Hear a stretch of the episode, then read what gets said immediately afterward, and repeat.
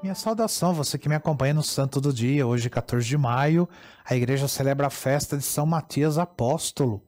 Matias é nome frequente, frequente assim, né, entre os judeus e quer dizer dom de Deus.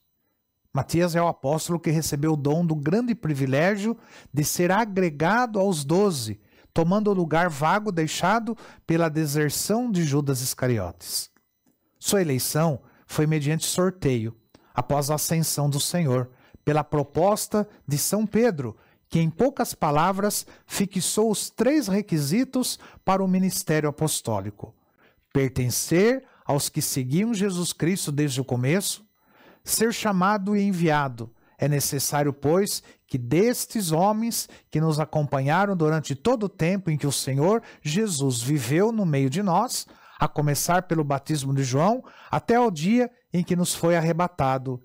Mas haja um que se torne conosco testemunha da sua ressurreição.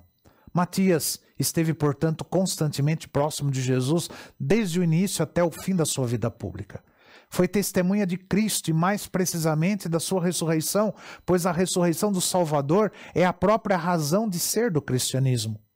Matias, portanto, viveu com os onze o milagre da Páscoa e poderá, com todo direito, anunciar Cristo ao mundo como espectador da vida e da obra de Cristo, desde o batismo de João. Também a segunda e a terceira condições, ser divinamente chamado e enviado, estão claramente expressas pela oração do colégio apostólico. Senhor, tu que conheces o coração de todos, mostra qual desses dois escolheste. A eleição de Matias por sorteio pode causar-nos assim um espanto. Tirar a sorte para conhecer a vontade divina é método muito conhecido na Sagrada Escritura. A própria divisão da terra prometida foi mediante sorteio, e os apóstolos julgaram oportuna a conformidade com esse costume. Entre os dois candidatos propostos pela comunidade cristã era José, filho de Sabá, que tinha o apelido de o Justo, e Matias. A escolha caiu sobre o último, sobre São Matias. O novo apóstolo, cujo nome brilha na Escritura, somente no instante da eleição, viveu com os onze a fulgurante experiência de Pentecostes, antes de encaminhar-se, como os outros, pelo mundo afora para anunciar a glória do Senhor. Nada se sabe das suas atividades apostólicas, nem se morreu mártir ou de morte natural, pois as narrações a seu respeito pertencem aos escritos apócrifos.